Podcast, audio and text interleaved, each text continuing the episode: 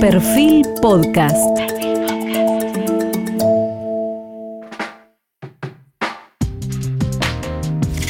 Los más y los menos.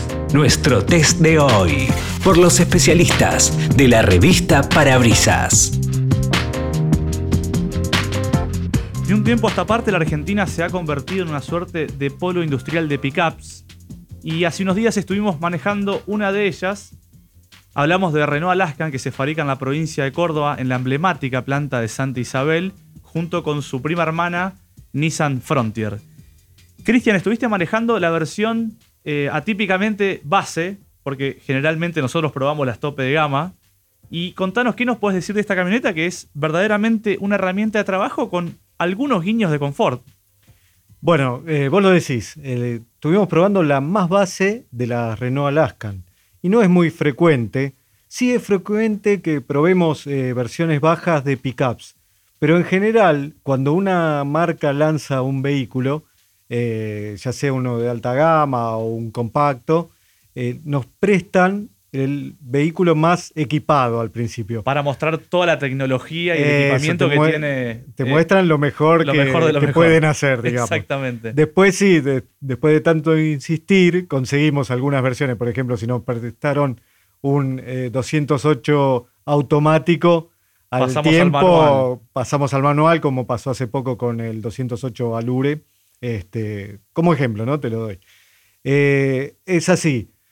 Te- tuvimos la Alaskan, que es la 4x2 con eh, caja manual y 160 caballos. Que es otro motor totalmente distinto al de la tope de gama también. No, no es el motor distinto, es la misma cilindrada, eh, prácticamente el motor es el mismo. Lo único que cambia es que en el caso de las tope de gama de 190 caballos, eh, utilizan una tecnología biturbo. En este caso es un turbo solo, lo que le proporciona 160 caballos. Hay que decir que 160 caballos para una pickup mediana, de estas de una tonelada, como llamamos nosotros, es una potencia muy buena. Los 190 caballos, probablemente, digo, tendrá que ver con la cuestión de la competencia, ya que a nivel, al alto nivel, digamos, las full, las tope de gama, son todas versiones que están arañando los 200 caballos. Entonces, 190, 200, por ahí es donde va la competencia. 160 es un número realmente muy bueno para un vehículo, sobre todo de trabajo, un utilitario. Sí, depende también para qué lo vas a usar, pero 160 para andar en ruta y para usar eh, a diario alcanza y sobra. Recordemos que hace unos años, eh, no más de 6, 7 años, lo máximo era esa potencia. Por ejemplo, la, la Amarok cuando salió en 2010 tenía 163 caballos. Claro. O sea que es una carrera, como decís vos, una- el, el tema de la potencia es una cuestión mucho de marketing, porque ¿de qué sirve la potencia si en el momento que la vas a usar no tenés los neumáticos adecuados, por ejemplo? Por ejemplo. Vos estás en un camino resbaladizo y por más que tengas 500 caballos y las ruedas patinan, no vas a poder salir. Así que eh, para mí, para lo que yo la usaría, 160 caballos está muy bien. Y además, eh, últimamente las camionetas en general, en sus versiones tope de gama, estéticamente ya no son esa cosa arcaica que se veía antes con los paragolpes negros, que la verdad que las afeaban, si cabe el término. Hoy por hoy ya vemos que entre los extremos de la gama hay un cierto ADN que se respeta. Obviamente no vamos a encontrar barras de San Antonio, llantas de aleación o luces de LED, pero lo que se ve de esta Renault Alaskan base es algo muy armonioso. Vos sabés que llama mucho la atención. Primero porque es un vehículo relativamente nuevo, ¿no? La, la Alaskan es la más joven de las pickups medianas. Y segundo, por lo que decís vos, eh, no tiene grandes diferencias, salvo las manijas que son negras, son, son cosas sutiles. Y bueno, lo de la barra de San Antonio también lo dijiste. Así que incluso la barra San Antonio, disculpa que te interrumpa, no la traen siquiera todas las versiones tope de gama de la competencia. De la competencia no la traen. Eh, en el caso de Renault, sí, el, eh, la Iconic trae barra de San Antonio. Volviendo a esta versión, como te decía, es manual, caja de sexta Y otra de las diferencias con el motor de 190 caballos es el tema del consumo. Eh, ahí se nota sensiblemente la diferencia que hay entre... La, ya de por sí tenemos una diferencia de potencia, lo que hace que también tengamos una diferencia en cuanto al rendimiento. El consumo en ciudad es de 10,3 kilómetros por litro, en tanto a 90 kilómetros por hora es de 15,8 kilómetros por litro y a 120 kilómetros por hora 11,2 kilómetros por litro. Esto nos da un promedio, si mal no hice el cálculo, de 12,5 kilómetros por litro, que es más o menos lo que consume un auto compacto. Sí, 12,4 es muy buen eh, promedio, incluso la, la, versión de 190 caballos anda más o menos la manual. Nosotros en realidad probamos la Frontier manual, eh, anda en los 12 y pico, o sea, un, un kilómetro más por litro eh, con este vehículo. Perfecto. Y en materia de prestaciones generales, léase velocidad máxima o la respuesta en la aceleración de 0 a 100, que eso da cuenta también eh, del torque que tiene esta camioneta, que vos hoy mencionabas que era de 41,1 kilómetros de, par máximo. 41,1 entre 1500 y 2500 vueltas. Eso habla también de un motor eh, muy eficiente, el tema de la inyección directa, el common rail. Este, eso lo hace que tenga un buen torque a bajas vueltas. Y con respecto a las prestaciones, alcanzamos una eh, sobradísima velocidad máxima de 173,1 kilómetros por hora. Digo sobradísima porque recuerdo que acá en Argentina la máxima permitida en una autopista es de 130 kilómetros por hora. Es simplemente a título informativo y una referencia de lo que puede alcanzar el vehículo, nada más. En alguna situación muy especial tenés que llegar a esa velocidad o querés ir a un autódromo donde lo permiten, pero no, no es el caso de estos vehículos. Claro, y ahora bien, me, sorprendió también eh, la elasticidad de este motor, porque eso da cuenta de eh, maniobras en las que uno puede realizar un sobrepaso en ruta. Eh, vos cuando lo probaste hiciste la prueba en cuarta y en quinta sí, de, acelerar, de acelerar de 80 a 120 kilómetros por hora. Exacto, nosotros lo tratamos de asemejar a un sobrepaso de un camión, por ejemplo, largo. Entonces vos venís en la ruta tranquilo en sexta, tenés que bajar porque el camión va adelante muy despacio y eh, hacemos la suposición de que va a 60, entonces lo pasamos a cuarta. Incluso yo te recomendaría, si, lo querés, si hacer bien la maniobra, de pasar la tercera, pero en este caso lo medimos en cuarta y para llegar a 120 kilómetros por hora nos demanda 8,8 segundos. Es una buena cifra para eh, en función de la potencia y de lo que es el vehículo. ¿no? Muy interesante. Y ahora saliendo un poquito de lo que tiene que ver con la mecánica y con el andar de este vehículo, eh, en, función de los amenities, es decir, del equipamiento de confort que va a tener el, eh, conductor o el usuario, ¿qué, ¿qué ofrece esta versión base? Porque yo recuerdo que hace algunos años era aire acondicionado, la manijita para bajar las ventanillas manuales y quedaba todo ahí. Lo que pasa es que hace un tiempo largo, diría, eh, había como una especie de concepto errado, en que un vehículo de trabajo no necesariamente tenía que ser confortable porque justamente era de trabajo, cuando en realidad es todo lo contrario. Cuanto más confortable sea, mejor vas a trabajar. Y además recordemos que el, tipo de usuario de este vehículo pasa muchas horas al día manejándolo, no solo en ruta, sino dentro de los campos, mineras. Sí, sí, necesita confort dentro de... Bueno, hablando de confort, ahora te cuento lo que trae, pero también es muy bueno eh, las butacas delanteras, son muy ergonómicas. Este, y la posición de manejo, acá tenemos una de las cosas que eh, hace que no pensemos que el vehículo sea base, que es que el asiento del conductor tiene regulación en la altura. Claro. Eh, después, otras cosas que vamos a encontrar novedosas, vos hablabas de la manijita, bueno, esta tiene cuatro levantavidrios eléctricos. Solo el del conductor es de un solo toque, pero bueno, tiene los cuatro levantavidrios eléctricos. Después otra de las eh, cosas llamativas para hacer una versión base es la computadora de a bordo, por ejemplo. Y además tiene digamos, no tiene una pantalla como nos gusta que tengan los autos full, con todos los chiches, colores y táctil, pero tiene una radio eh, con USB, con auxiliar, con entrada auxiliar, etcétera, que es lo que es lo básico que se necesita. Y conexión Bluetooth, por supuesto. Sí, sí, sí, tiene Bluetooth, claro. Bueno, entonces decíamos, tiene un sistema multimedia eh, que no llega a ser como el de los tope de gama, pero, eh, por ejemplo, lógicamente no vamos a encontrar una cámara de retroceso, pero ¿tiene algún sensor de estacionamiento, por ejemplo, esta versión? ¿O No, no. todavía no? No, sensores no- de estacionamiento no tiene. Tiene cosas muy particulares también, como luces de lecturas individuales eh, arriba en el techo, en el plafón del techo, tiene para guardar eh, eh, los anteojos. Digo esto porque son infrecuentes en, esta, en, vehículos base, ¿no? Y bueno, además tiene muchos portaobjetos, eso también está bueno, en el apoyabrazo central, en los asientos delanteros y traseros. Atrás el respaldo se, se despliega un apoyabrazo que además tiene dos posavasos.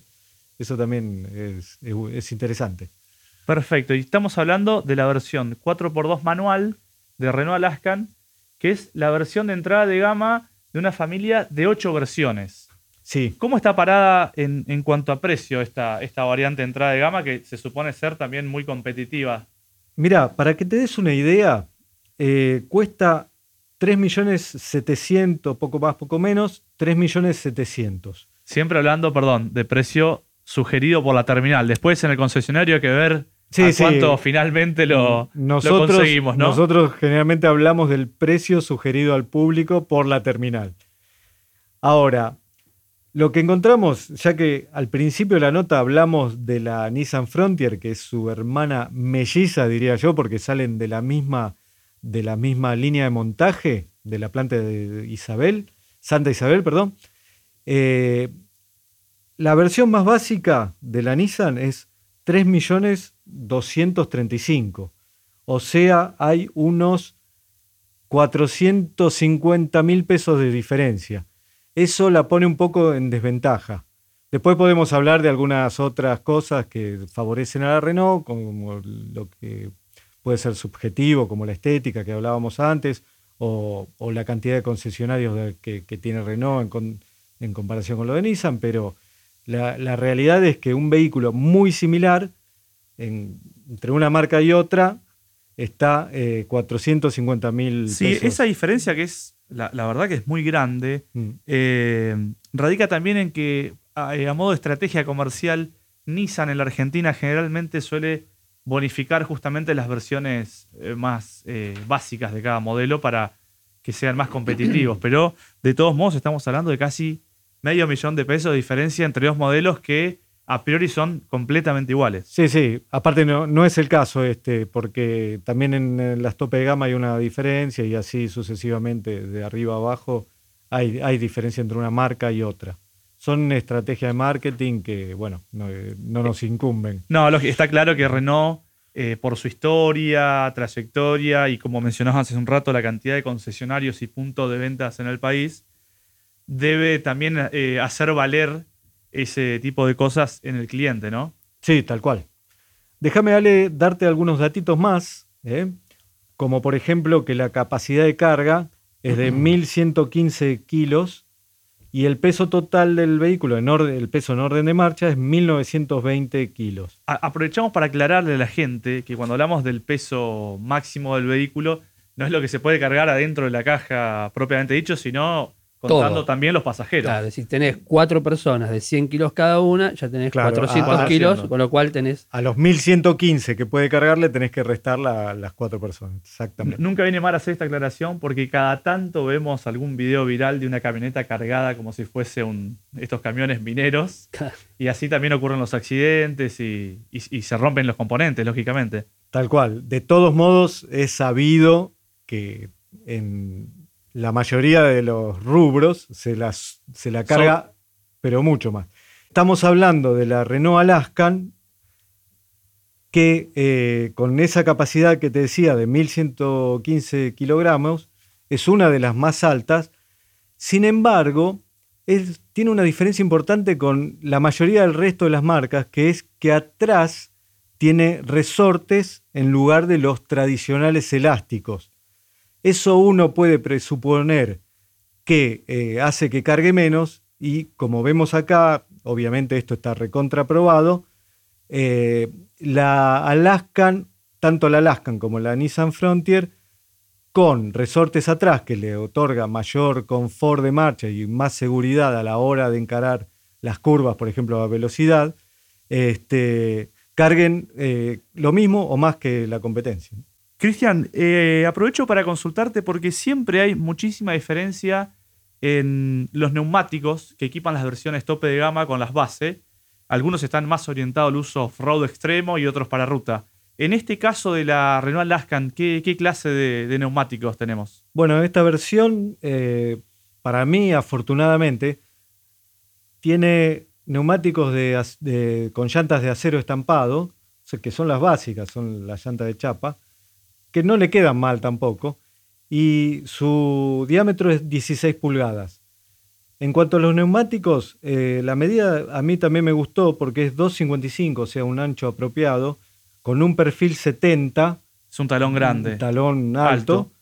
Y bueno, eh, así que es muy bueno también para el confort de marcha que habíamos hablado antes y también para evitar eh, roturas como pasa con las pickups que a veces traen hasta de 20 pulgadas y si las vas a meter al campo. es más difícil poder reemplazar si estás en algún lugar alejado de un centro urbano cuando pinchás o rompes un neumático.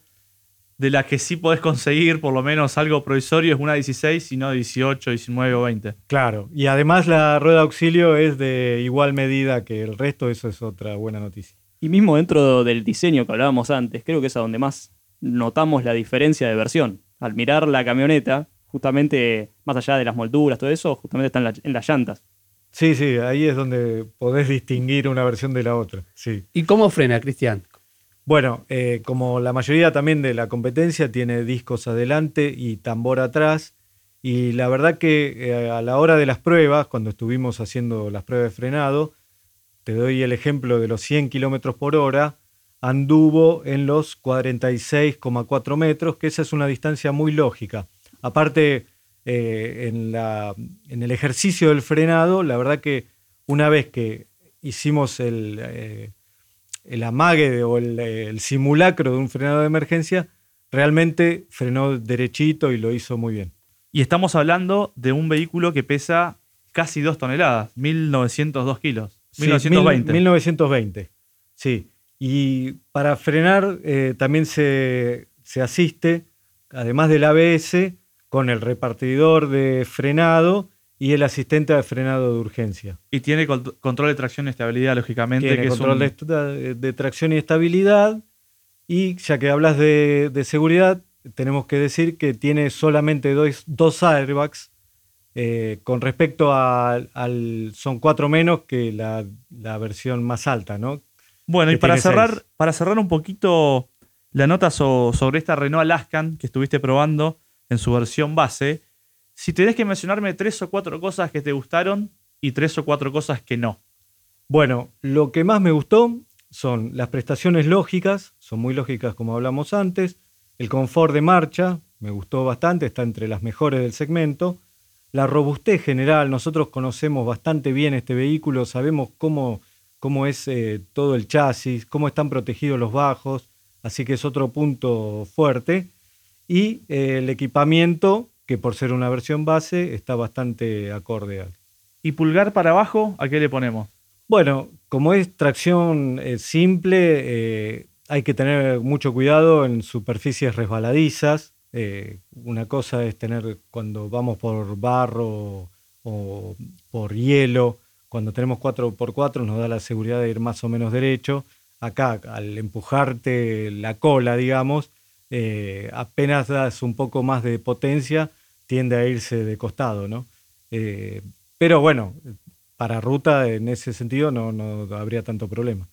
Después, eh, las plazas traseras, así como hablamos de lo bueno que eran las plazas delanteras, la comodidad, las plazas traseras son un poco incómodas por dos cosas. Primero que tiene el cojín del asiento muy bajo y segundo que como la mayoría de las pickups tiene el respaldo muy recto, ¿no? Otras cosas, bueno, lo que hablamos también del precio, con respecto a, sobre todo a la Frontier base, eh, está bastante más alta. Y la garantía, que es de tres años, cuando hay vehículos como por ejemplo la Amarok de Volkswagen, que ya tiene seis, o la Hilux tiene cinco, y la, la Ranger tiene cinco también. Interesante, así pasaba Renault Alaskan eh, bajo la lupa de Christian Hein. Perfil Podcast.